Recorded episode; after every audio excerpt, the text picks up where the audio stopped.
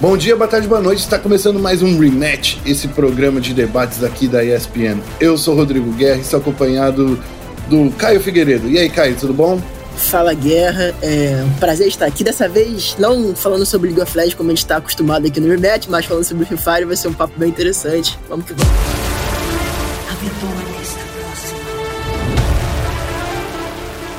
E é isso aí. E nosso convidado especial de hoje é um cara que eu acho que tá trazendo muitos, muitas pessoas para a comunidade do Free Fire, principalmente para a transmissão, que é o novo caster, é o Solotov. E aí, Solotov, tudo bem com você? E aí, Guerra, e aí, Caio? É um bom dia, boa tarde, boa noite para geral. Tudo bem? E vocês, como vocês estão? A gente tá ótimo e a gente tá melhor aqui porque a gente tá trocando uma ideia com um dos caras que foi jogador da Fúria, foi atendente, né? Foi atendente, é isso, o Solotov? É, eu já fui. É, se fosse resumir minha vida toda, eu já fui tanta coisa. e hoje, é, e ele ainda é parça do Idzão, que deu uma, um help aí para ele no passado, e hoje eles são brothers. Hoje a gente vai conversar aqui sobre um pouquinho da, da história do, do Solotov e também sobre essa terceira etapa da LBFF. Solotov, vamos esquentar aqui os motores, vamos falar um pouquinho do seu passado? Bora. Porque eu ouvi falar é, é, lá na, no, no, podcast da Garena que você foi demitido do seu trampo porque ficava jogando Free Fire o tempo todo. É isso mesmo? Free Fire da justa causa, é isso? é, eu, eu trabalhava durante a manhã e durante a tarde, o dia todo, e fazia faculdade à noite. Aí eu tinha pouco tempo para jogar, jogava tipo de meia-noite até umas duas horas, Aí já parava porque eu tinha que acordar às seis para ir trampar. Aí geralmente eu conseguia fazer meu serviço todo pela manhã, que eu trabalhava no escritório de advocacia. Aí eu agilizava tudo pela manhã e de tarde, quando a doutora saía, aí eu ia jogar, entendeu? Só que aí de vez em quando ela chegava e eu tava jogando. Aí ela avisava, avisava e eu não parei. Aí até um dia ela mandou eu embora. Ô, Solotov, antes de você se tornar caster, você foi jogador da Fúria. É, como é que foi esse processo que geralmente acontece em muitos esportes, né? Então, a, a, muitas vezes é um movimento natural. Como foi esse processo de deixar o competitivo e assistir de fora o campeonato? Na verdade, foi mais uma questão de escolha para testar novas, novas oportunidades, testar novos caminhos. Eu estava um pouco já cansado do competitivo, porque é muito desgastante, e eu recebi é, a proposta da Garena, né, para fazer um teste e tal, e até então está, está dando tudo certo. E, e, é muito importante, eu acho, a gente seguir novos caminhos, é, não ficar só na mesma coisa, é, experiências novas, então eu acho que tudo é, é aprendizagem para a vida. Ô, Solotov, uma coisa que é, que, é, que é engraçado quando a gente fala assim, o cara que é ex-jogador se torna caster, a gente vê isso em alguns cenários onde a, o, o, próprio competitivo é mais maduro, mas o Free Fire, eu tenho a sensação que ele é um jogo relativamente novo. Então, assim, eu entendo o que você diz aí de, de abrir novos caminhos e que realmente a, a, a, o dia a dia de ser jogador profissional é muito, deve ser muito desgastante, convivência com outras pessoas, ficar longe de casa, essa coisa deve ser bem complicado. Mas ainda acho que, que o cenário é, é ainda novo que, que você acha sobre isso? Ah, não tem nada a ver ou não? Por mais que o cenário seja novo, há espaço para, entre aspas, ex-jogadores. É, o cenário é bastante novo comparado a outros jogos. Tem menos de dois anos de competitivo. Tem uns dois anos de competitivo, então é muito, muito novo mesmo. É, pode ser que seja uma decepção precipitada, né? É, já de sair de jogador, sair de jogador profissional para caster. Mas eu acho que foi uma decisão mais pelo lado pessoal. Eu não estava tendo tanto tempo para a família, para amigos, e porque o profissional ocupava muito espaço. E eu decidi isso mais basicamente por isso. É. Otávio, como tem, como tem sido essa, essa experiência? Você que está na transmissão agora da LBFF, como está sendo essa experiência? E como você acha que o que você teve como jogador, a experiência que você teve como jogador, te ajuda, te ajuda no, no casting? Ah, com toda certeza ajuda muito, basicamente, em experiência e em atitude em game, né? Porque muitas das coisas que eu falo durante transmi as transmissões é mais coisas que eu já passei, é experiências, sentimentos, emoção, tudo que, que já aconteceu comigo. Então eu tenho convicção da, das coisas que eu falo, porque eu já passei pela mesma coisa e isso agrega muito na transmissão sobre.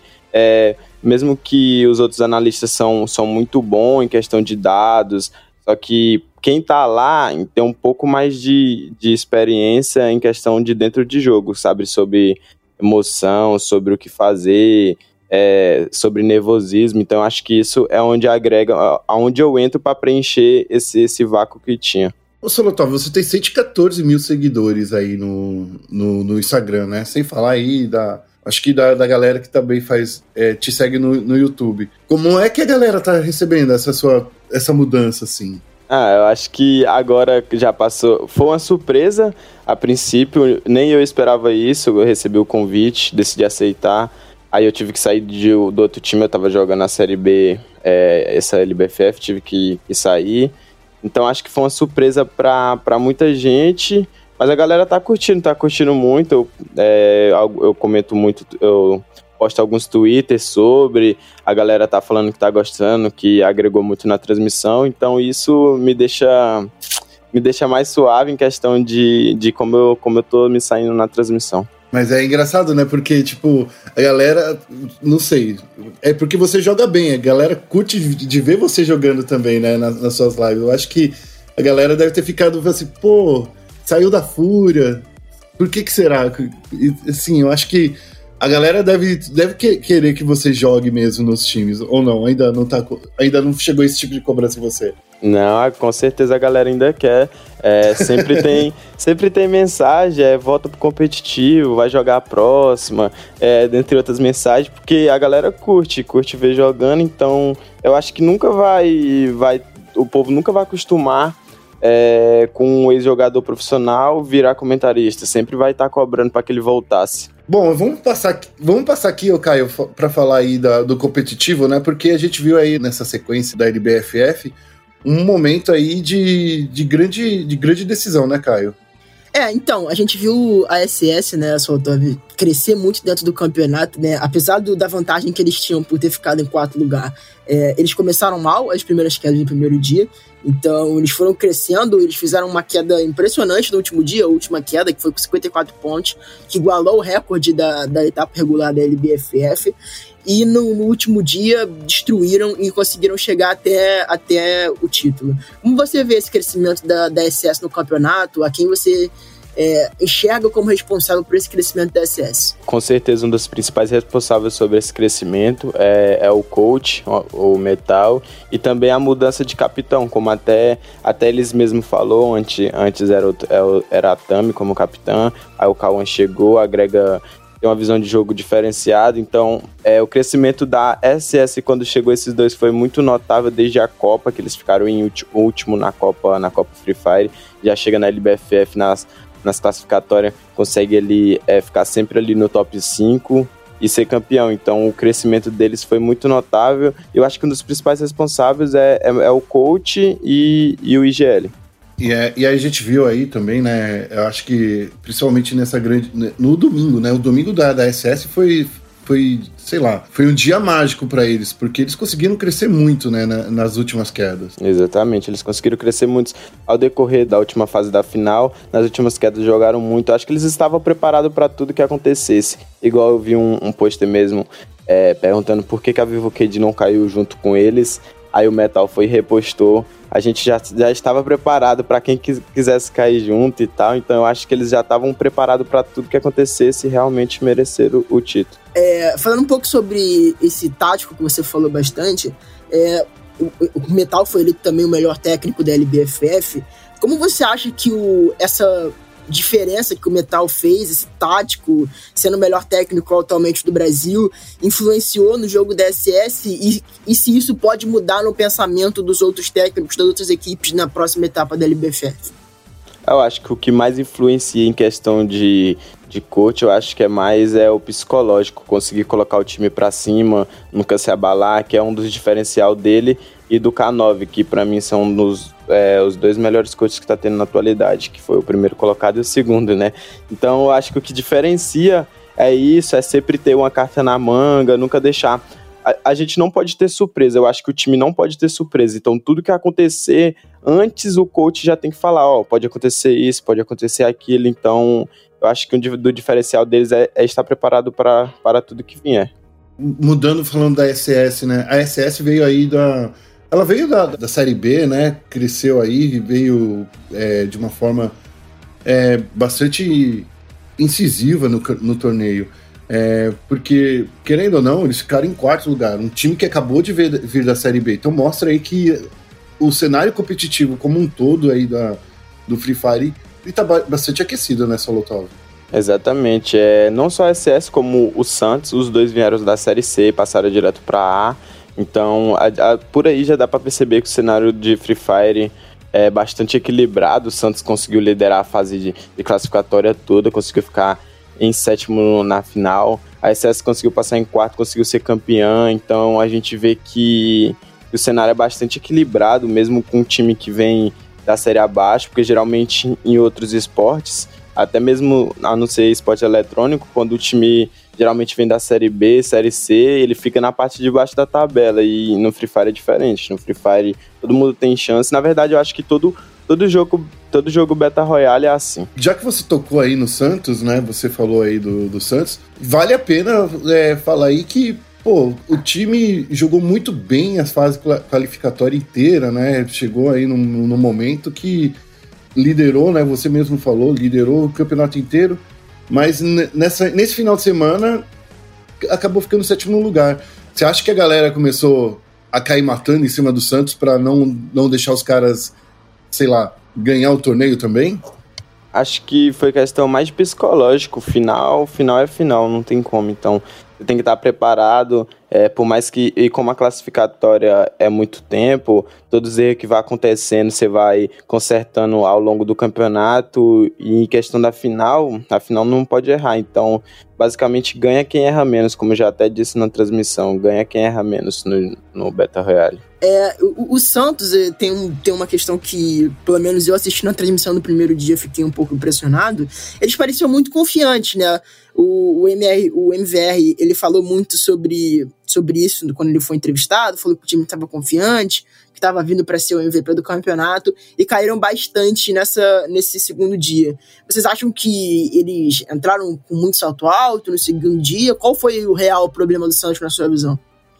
Ah, eu, eu acho que mais foi pressão psicológica de cobrança, até porque eles eram, passou o primeiro dia eles fizeram 122 pontos, conseguiram ficar em primeiro, é, na classificatória toda conseguiram ficar é, sempre em primeiro, segundo, terceiro, conseguiram classificar em primeiro, então eu acho que é mais é, a cobrança né, do time ser campeão, o Santos que foi campeão da Série C, então tinha tudo para ser campeão da Série C e campeão da Série A, é, acho que cobrança dentro da, da organização é, é essencial pra, pra, para que o time tivesse o desempenho um pouco mal no último dia. É, a cobrança de ser campeão, pô, estamos em primeiro, tem que ganhar, tá, tá na mão. Eu acho que isso eles já chegaram é, um pouco mais recuado no segundo dia e acho que foi onde acabou que, que não conseguiram ir bem. Se eles continuassem o estilo de jogo que, que vem sempre fazendo, com certeza teria sido campeão. E é isso que a gente vê em todos os esportes, né? A equipe que se classificou de alguma forma, é, jogando de uma forma agressiva ou jogando de uma forma mais defensiva, chega e quando muda de estilo de jogo parece que não consegue se adaptar, né? Você foi jogador é, é, profissional, né, nessa Lutov. Você sabe mais do que ninguém que mudar estilo de jogo assim de um dia para o outro não é fácil, né, cara? Exatamente, é, na verdade, eu acho que é quase impossível você, você que tem um time bastante agressivo, começa sempre no ruchadão, ir para um time recuado, eu acho que muda total sentido do, do estilo de jogo do time. E os jogadores não estão acostumados com isso, até porque a classificatória serve para além de você classificar para a final, né, serve para você testar tudo que tem para testar para na final chegar para ser campeão. E se eles estavam sendo um time bastante agressivo, estava dando bom, estava sempre ganhando no rush, estava sendo sempre o time um dos times que mais matava e que estava na parte de cima da tabela, eu acho que eles não deveriam ter mudado no último dia é, o, o estilo de jogo, não deveria ter pisado no freio e continuado indo, indo para cima, porque não, não ganhando, né? até porque faltava seis quedas ainda. É, tava, tava complicado. Antes de a gente passar pro próximo tema, o Solotov, vamos falar um pouco aí dessa seleção que foi escolhida aí Na minha opinião, o Cauã foi o melhor jogador mesmo aí da, do, do campeonato. E o que, que você acha? Como você acha que foi essa seleção aí que foi eleita aí pelos casters e também pelo, pelos jogadores do, do campeonato? Eu acho que foi bastante justa, né? É, todo mundo tava compartilhando, falou, pô, merecido e tal. Até porque quem votou, quem, quem podia ser selecionado era os destaques de cada rodada. E quem votava para ver quem era a seleção eram os próprios jogadores. Então, se o jogador profissional tá falando que aqueles caras são a seleção, então não tem nem por que a gente falar, né? é verdade, né? É verdade. Você, você participou de algumas votações aí. Você, na sua opinião, Cauã aí, ó, que o, o time perfeito, né, pra falar aí pra galera foi o Mengode da Fúria, o Cauã da, da SS, o MRV do Santos e o Modeste do Flamengo. E o Mental, né? O Metal, como você mesmo disse, o, o Solotov, é o técnico aí dessa, dessa equipe dos sonhos. Esse time não daria. É, seria a seleção brasileira, é isso, né? É, só que o que a minha visão é mais que, tipo, não daria certo jogando junto, até porque os quatro têm a mesma função. Os quatro são capitão, os quatro jogam de AW e lança, então acho que falta. Falta, é, é, igual colocar quatro estrelas em um time, eu, eu acho que não daria certo, mas em questão de, de habilidade individual de cada um, na atualidade são os quatro melhores, né? Agora já passando pro próximo assunto, falando do próximo torneio que vai rolar, que é a Continental Series, né? Que é o campeonato que vai substituir a World Series, já que por questões de coronavírus, não tem como realizar um, um, um, campeonato mundial.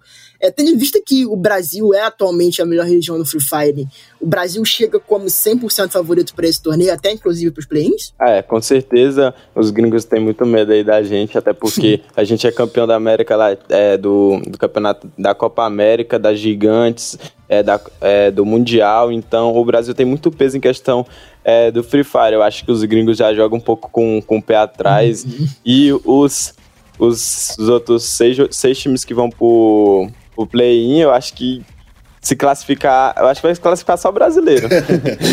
é porque a, a, o, como é que vai funcionar, né? O campeonato que substitui aí, ele vai ter, ele vai ter ser dividido em três regiões, né? Que é Brasil e América Latina vai ter a Ásia, que, que, é com o Taipei chinês, com a Índia, com a Indonésia, Malásia, Filipinas, Camboja, Tailândia e Vietnã, e o EMEA, né, que é a Europa, Rússia, Oriente Médio e Norte da África. Aí o que, que vai acontecer?